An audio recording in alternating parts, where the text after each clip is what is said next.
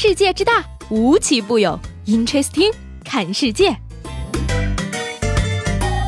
本节目由喜马拉雅青岛独家出品。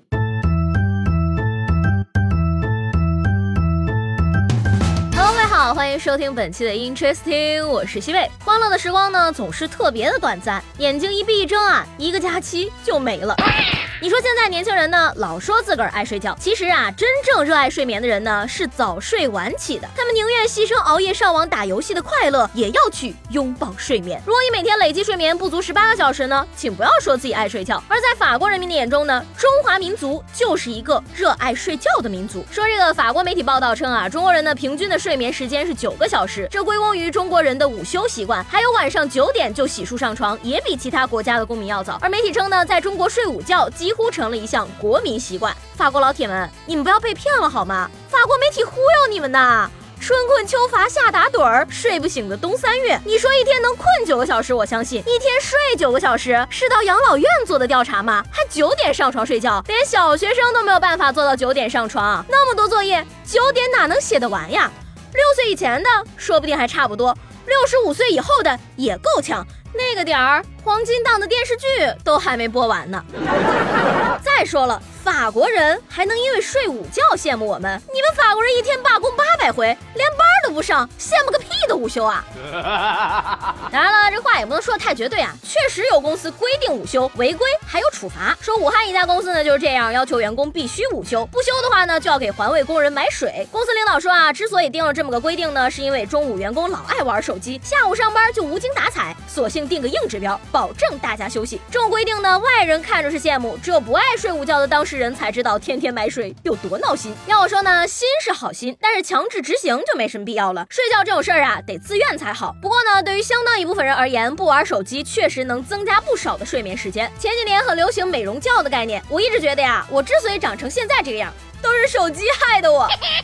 那如果说呢，你跟年轻人说熬夜猝死，他们不以为然。你要告诉他熬夜脱发，立马就会去睡觉了。我昨天晚上失眠的时候呢，就合计，你说清朝要求全民剃发，因此呢，秃头者不会在择偶中处于劣势，基因传播大大提高，是否能够因此得出一个结论呢？现在脱发的人这么多，可以说都赖努尔哈赤。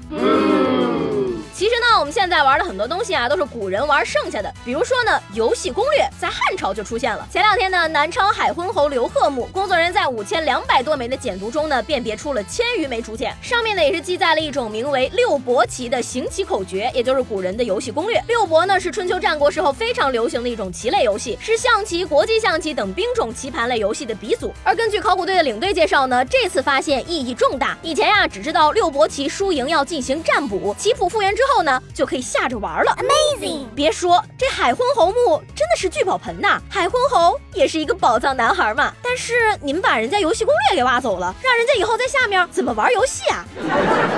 真是佩服这些考古专家，我看着呀，那简直就是一堆烂泥。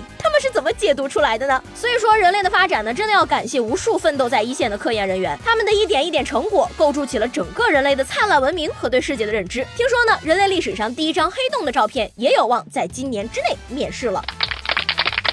那句话，世界之大无奇不有。说这个深圳的小李呢，最近刚入职不久，就在公司的年会里抽中了十一万块的现金大奖。本来呢挺高兴一个事儿啊，结果呢公司只给他兑现了两万块钱，还把他给开除了。开除之后呢，还对小李说，既然你已经被辞退了，那剩下的奖金就不给你了。你说气人不气人？嘿，要我说啊，真正的年会大奖应该就是随机开除一个人吧。台下的领导估计脸都绿了。说好的内定呢？讲真呢，抽奖这种玩法呀，玩不起就别玩，玩了还不兑现，是闹呢吗？这胸襟可不行啊！有当老板的心。不是当老板的料啊！当然了，法律呢还是会保护小李的权益的。经法院一审判定呢，公司应该补齐奖金的差额，但是公司不服呢，还上诉了。负责人表示啊，按照他们公司不成文的规定，奖金都是年前发两万，第二年干到年底再把剩下的钱补上的。可是你说你都把人家开了，还怎么让人家干到年底啊？这不明摆着赖账的吗？还不成文的规定。既然不成文，你还有脸拿出来在法庭上说支持小李维权？必须把十一万奖金全虚全伪拿到手，不冲钱也得对得起自己转过的锦鲤吧？锦鲤就是锦鲤，不服呢真的不行。在今年的篮球世界杯抽签仪式上呢，科比和杨超越将委内瑞拉、波兰、科特迪瓦三支队伍抽进了 A 组，和东道主也就是我们中国男篮成为对手了。这是一个什么概念呢？在球队分档以及同大洲回避的原则背景下，本次抽签中国男篮成功避开波多黎各、多米尼加、德国、杰克等以 NBA 球员为核心的强队，与三支实力稍弱的队伍同组。也就是说呢，抽了个上上签。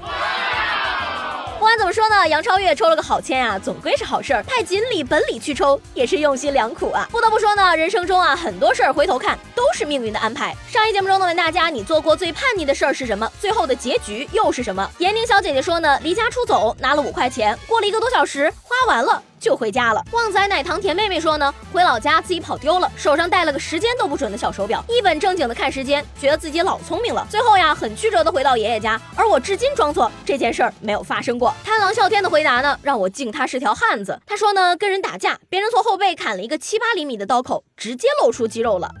叶子说了，说大四的时候，因为对未来迷茫，放弃了考研，开始了给自己一年寻找心灵的旅程。结果是三个月后爱上了这种过程，主动决定了要回去考研。以后可以有更多这样的时间。三个月后呢，我如愿以偿的考上了，也有更多的假期给我出去走走。要我说啊，其实叶子做的呢，算不上是一件叛逆的事情。毕竟到了大四这个年纪，就已经是成年人了。而成年人呢，肯定是要为自己的选择负责任的。那说到这儿呢，我今天就要问问大家了，你觉得作为一个女性来说，是上班比较累呢，还是当全职家庭主妇比较累呢？如果说给你一个选择的机会的话，你会选择在外面打拼事业，还是在家当一个全职的家庭主妇呢？